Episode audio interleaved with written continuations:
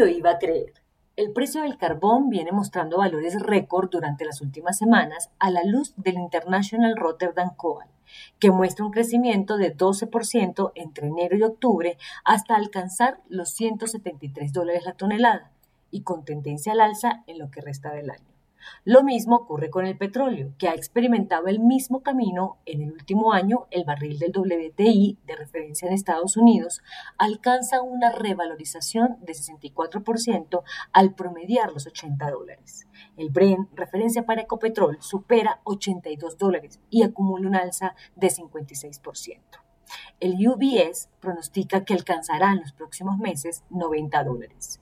Y finalmente, la libra de café en el mercado internacional no baja de 2,50 dólares la libra. Si nos atenemos a las cifras reales de estas tres exportaciones, la economía colombiana debería crecer 10% al cierre del año e inscribir su repunte del PIB más alto en los últimos 40 años.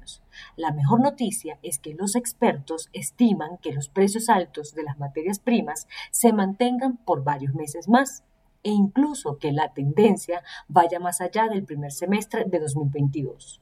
Todo tiene que ver con la apertura de las economías tras el gran confinamiento experimentado en el mundo desde marzo de 2020, derivado de la pandemia del COVID y que frenó en seco la economía.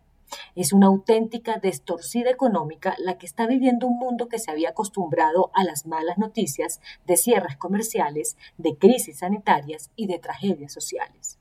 Colombia resulta ser uno de los beneficiados por los altos precios de sus primeros productos de exportación, petróleo, café y carbón. Incluso este último mineral estigmatizado como combustible energético responsable de grandes contaminaciones y que poco a poco venía siendo tratado como la oveja negra, pero al que quizá le espera una larga agonía buena para la economía local antes de que se cierren las termoeléctricas que viven un último despertar en casi la mayoría de los países. Colombia es el quinto exportador mundial de carbón, poco más de 4 mil millones de dólares anuales, dinero que representa una buena cantidad de regalías para inversiones regionales. El otro producto que no es exportable desde Colombia y que anda muy bien en sus precios es el gas natural. Según cifras de Bloomberg, en lo que va de año, los futuros del gas natural de Reino Unido se dispararon 241%.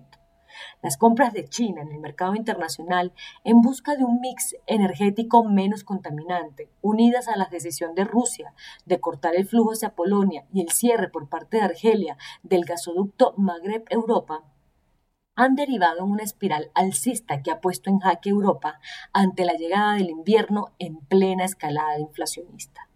Todo un cóctel de buenas noticias económicas que vaticinan una verdadera distorsión de crecimiento y consumo. El imperativo para el gobierno nacional es presentar un ambicioso plan de beneficio de esta buena situación, algo inédito porque siempre se piden planes de manejo de las acostumbradas crisis. Si está entrando dinero por petróleo, carbón y café y el mundo está consumiendo materias primas como el gas natural, es que entraremos en un gran ciclo de crecimiento sobre el que deben haber una buena estrategia para montarse en él, hacer inversiones, mejorar las finanzas públicas y generar empleo formal.